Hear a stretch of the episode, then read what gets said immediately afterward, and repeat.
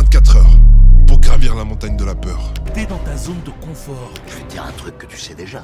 Il y a des jours où tant Le soleil, les arcs-en-ciel, c'est pas le même. Alors n'abandonne pas. Car c'est la façon la plus De lourdes épreuves aussi grandes et être la meilleure version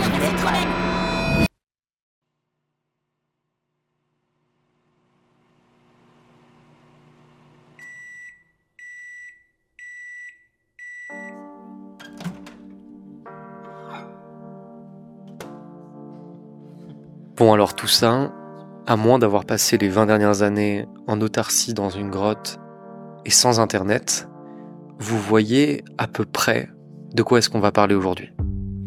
Oh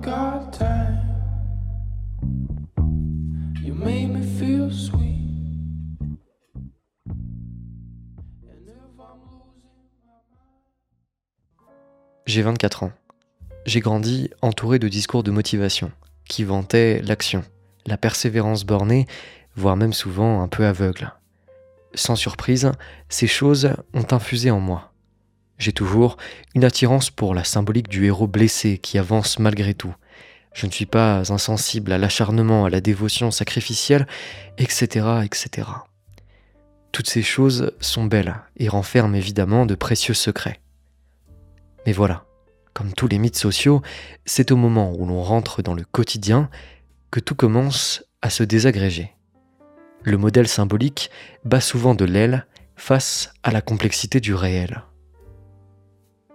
Alors je ne doute pas un instant que le modèle du Spartiate qui s'engage dans une forme de guerre, de lutte perpétuelle contre lui-même convienne à beaucoup de gens, qui y trouvent plaisir, sens, et qui leur permettent d'accomplir leur mission.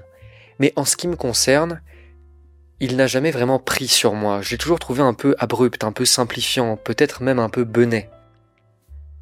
J'ai donc dû, petit à petit, forger un autre modèle pour me permettre de remplir ma mission. Un modèle qui remet en cause plusieurs des poncifs de ce Spartiate en mission que l'on nous vend un peu partout. Un modèle que j'ai appelé les nouveaux bâtisseurs, et dont cette vidéo vise à vous présenter les grandes lignes. Car ce Spartiate, aussi dévoué soit-il, comporte de nombreux impensés, de nombreuses zones d'ombre, et pour en citer quelques-unes, l'art, le génie, l'obsession, l'irrationalité dans l'action, la maîtrise du temps, la grande œuvre, toutes ces choses qui m'ont permis de développer ma puissance d'action, de remplir mes missions artistiques, créatives, d'écrire, de me mettre en marche, sans m'apesantir ou forcément me penser comme une espèce de bête de somme. Alors aujourd'hui, je vous propose de remettre un peu en cause le modèle dominant de l'homme d'action héroïque et de lui opposer un modèle millénaire, celui de l'artiste obsédé, qui vit comme l'on brûle, qui n'a que faire de planifier sa vie, d'être productif pour produire des produits, qui n'agit pas pour la solidification de son petit ego, mais pour quelque chose qu'il ne comprend pas, mais qu'il décide pourtant de suivre aveuglément. Pour ce faire, je vous donnerai quatre conseils, quatre idées pour vous mettre en marche, quatre idées pour remplir votre mission. Bienvenue au Dolmen.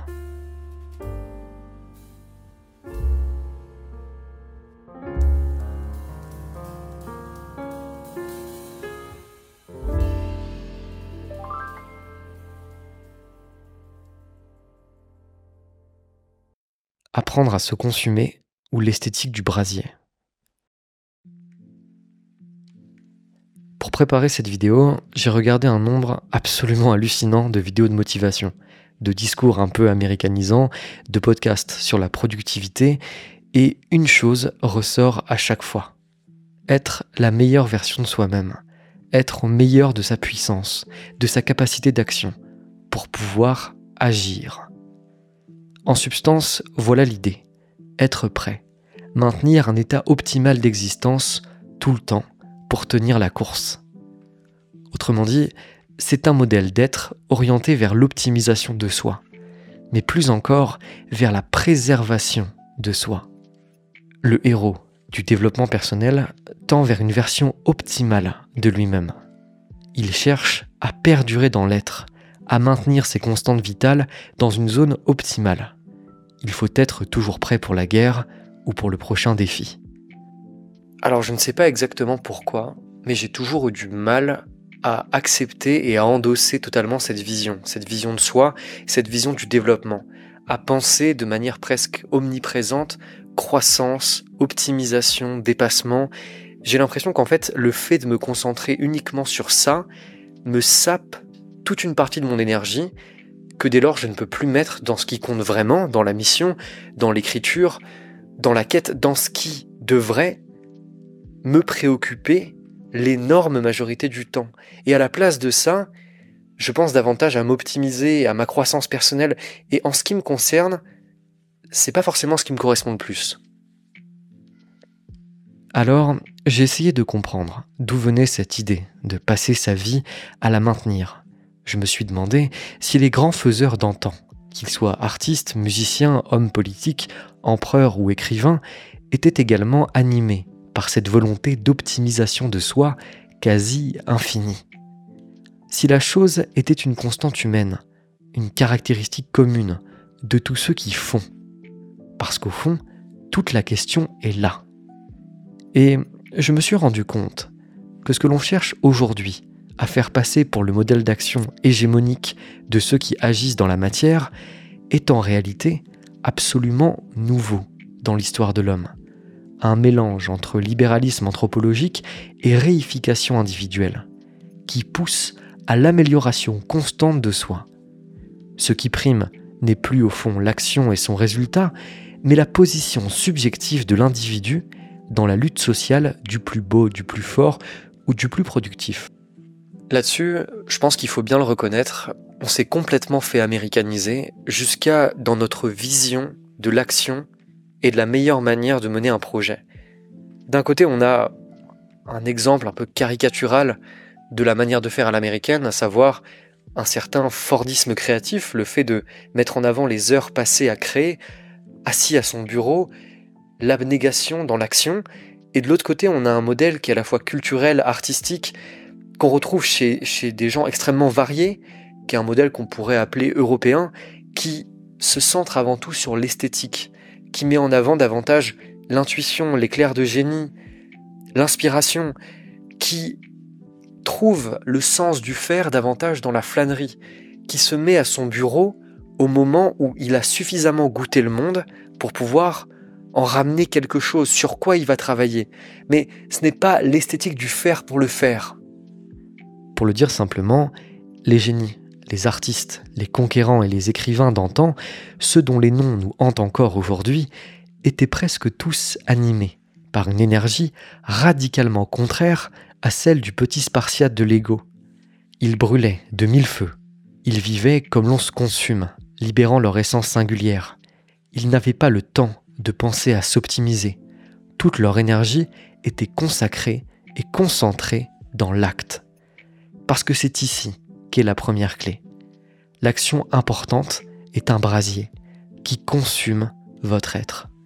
L'œuvre, la vraie, celle qui compte, est un échange pénible entre votre confort et la prise en forme de quelque chose. Dans l'absorption que nécessite toute création, toute idée ou tout saut d'audace, qu'il soit militaire, politique, artistique ou musical, il y a d'abord un oubli de soi. Regardez un artiste à l'œuvre, par exemple. Il s'oublie complètement. Il ne fait qu'un avec l'acte. Il se soumet à l'objet de son action. Un être humain, animé par une énergie du faire, en oublie jusqu'à l'idée de temps, d'obligation, de faim, de soif. Il s'écarte de son corps au possible et ne pense plus. Il se consume au service de sa mission. Cet état de transe créative se retrouve chez tous les grands esprits, de Nietzsche à Mozart en passant par les grands empereurs, les conquérants, les génies mathématiques, les poètes, les hommes politiques, chez tous les noms que vénèrent les esprits de la préservation de soi.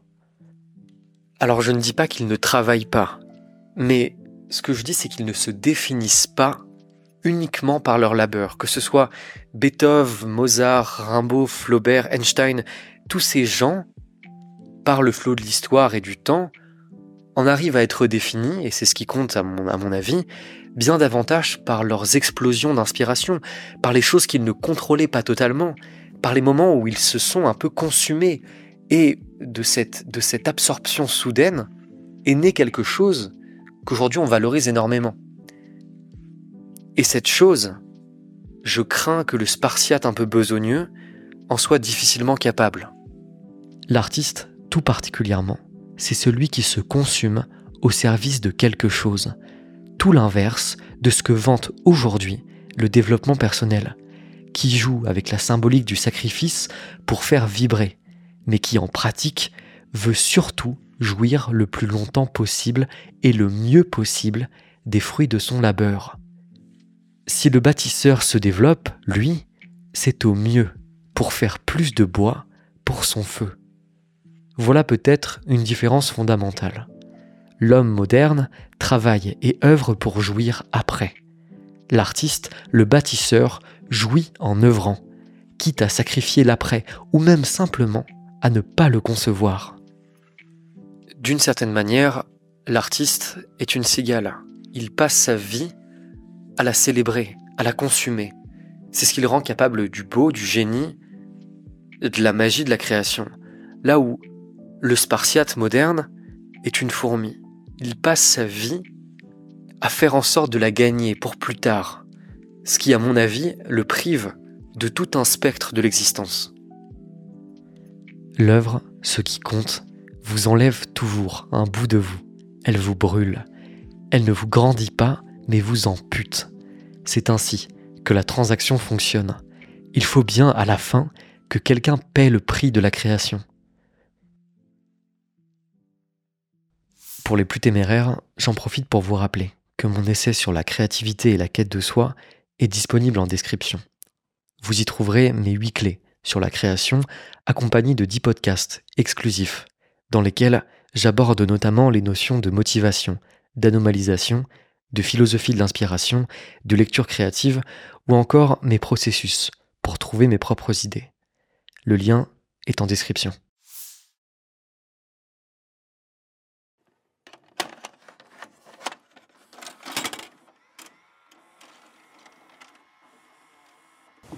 Quel est, à votre avis, le but le plus important que nous devons nous proposer dans la vie?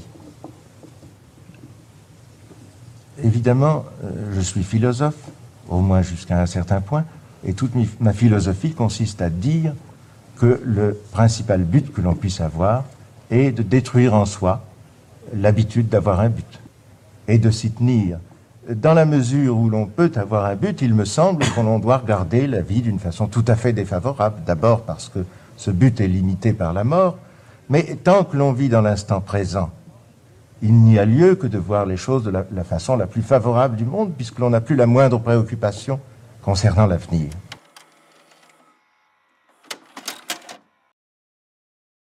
Perdre son temps comme luxe le plus extrême.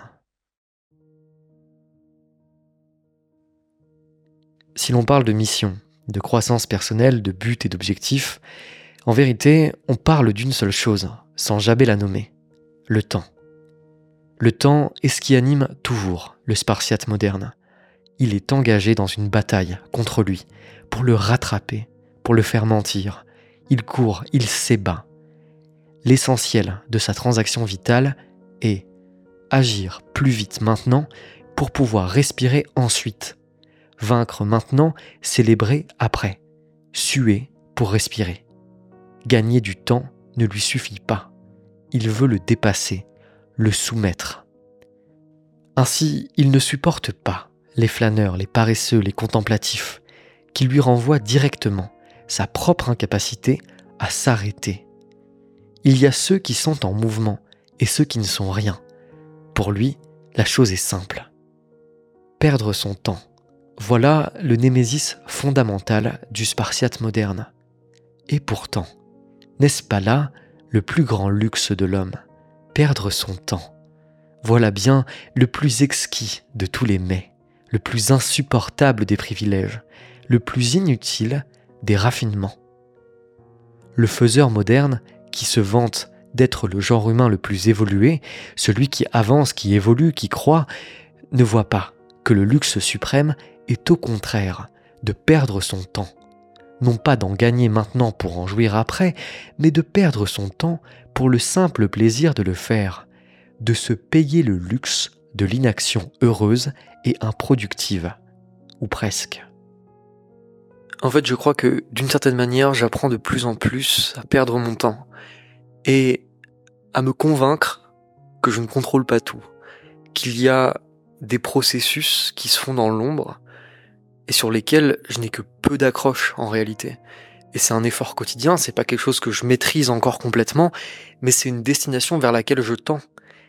Et alors oui, j'ai plein de choses à faire, j'ai des vidéos à écrire, des textes sur lesquels euh, je travaille beaucoup, mais de plus en plus, je me rends compte que en me mettant dans la position de celui qui attend que les choses se fassent, en fait, je développe une confiance en moi qui me paraît tout à fait primordiale, à savoir l'idée que, indépendamment de ma volonté, si les choses doivent se faire, elles se feront, qu'il y a des processus de fond, de maturation, sur lesquels je n'ai absolument pas la main et qui m'amènent vers une destination en fait.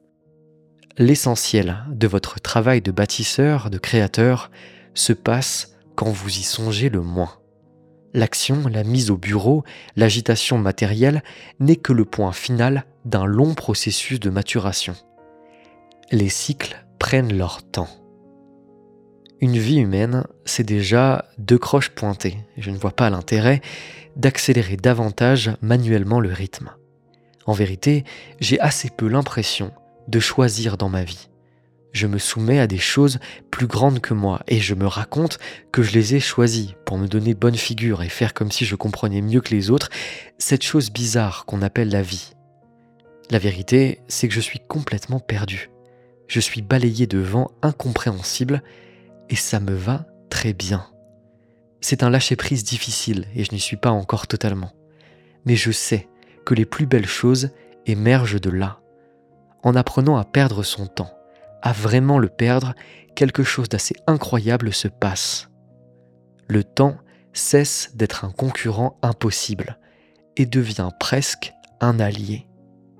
Moins je considère le temps, plus je l'oublie, plus je sens quelque chose, comme s'il s'inquiétait de me voir partir au loin. Alors, il rapplique, me fournit plein d'idées, me donne tout ce dont j'avais besoin, juste dans les temps il se met à travailler pour moi plutôt que l'inverse. Le nouveau bâtisseur arrive à manier l'art subtil de faire œuvrer le temps pour lui. Il inverse le rapport de prédation temporelle. Il se fait désirer par le temps lui-même et ce dernier fait dès lors tout pour s'attirer ses charmes, lui fournissant idées, intuitions, évolution et inspiration. Le temps sera de toute façon toujours à nos trousses, quoi que nous y fassions et à la fin, il gagnera. Alors quitte à pouvoir choisir, autant être le chasseur que le chassé.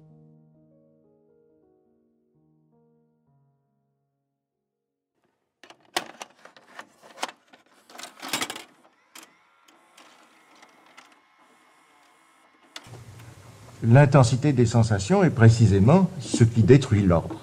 Et je ne crois pas que cela ait d'autre intérêt il est essentiel pour les hommes d'arriver à détruire en somme cette servilité à laquelle ils sont tenus du fait qu'ils ont édifié leur monde, le monde humain, monde auquel je tiens, d'où je tiens la vie, mais qui tout de même porte avec lui une sorte de charge, quelque chose d'infiniment pesant, qui se retrouve dans toutes nos angoisses et qui doit être levé d'une certaine façon.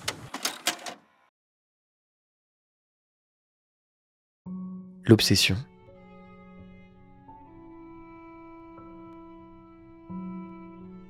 Le Spartiate a une obsession, la productivité, c'est-à-dire produire des produits, se faire soi-même produit et se pousser, s'améliorer sur le chemin.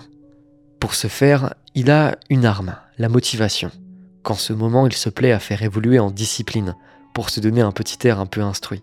Mais la chose est la même. Il suit les règles et tire sa fierté du fait de bien les suivre, le tout pour produire un produit dont la valeur lui permettra de grimper dans la hiérarchie des faiseurs.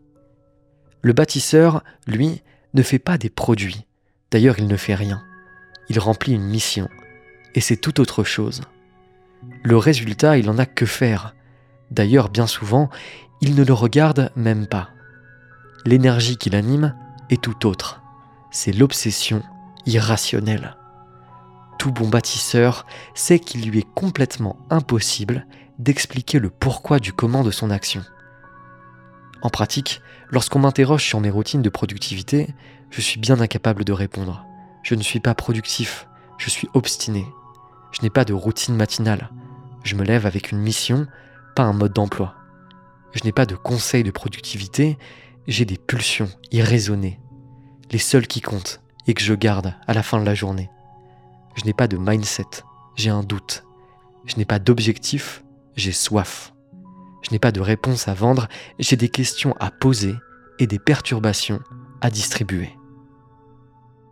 Parce que si on doit vraiment parler de puissance d'action, moi j'en connais qui ont une puissance d'action qui m'impressionne. Ce sont des artistes, animés par une énergie et une force complètement irrationnelles. Une force qui les pousse à poursuivre leur obsession comme aucune autre chose. Et ce qui est intéressant de noter, c'est que ces artistes, aux yeux du monde, la quête qu'il a leur n'a aucune importance. Elle est complètement inutile. Mais à leurs yeux, leur quête est fait monde. C'est la seule chose qui compte pour eux.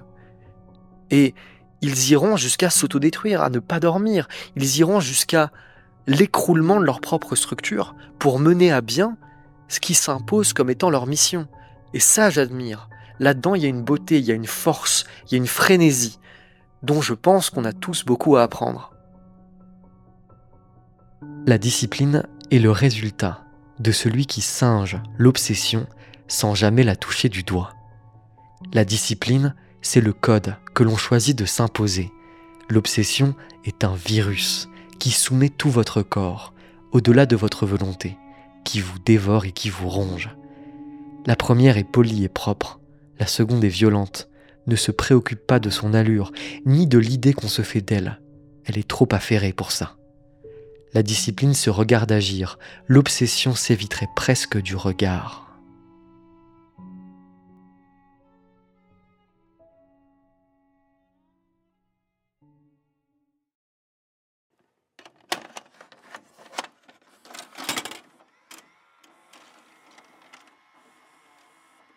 Ça Bien. consiste par conséquent à accueillir, à accueillir ce qui est en vous dans l'instant.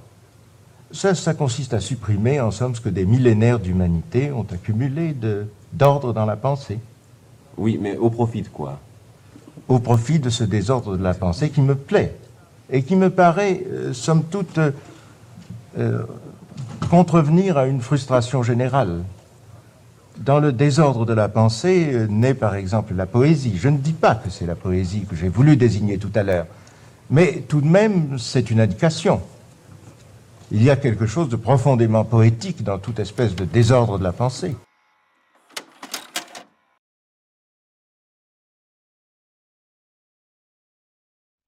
la zone de génie.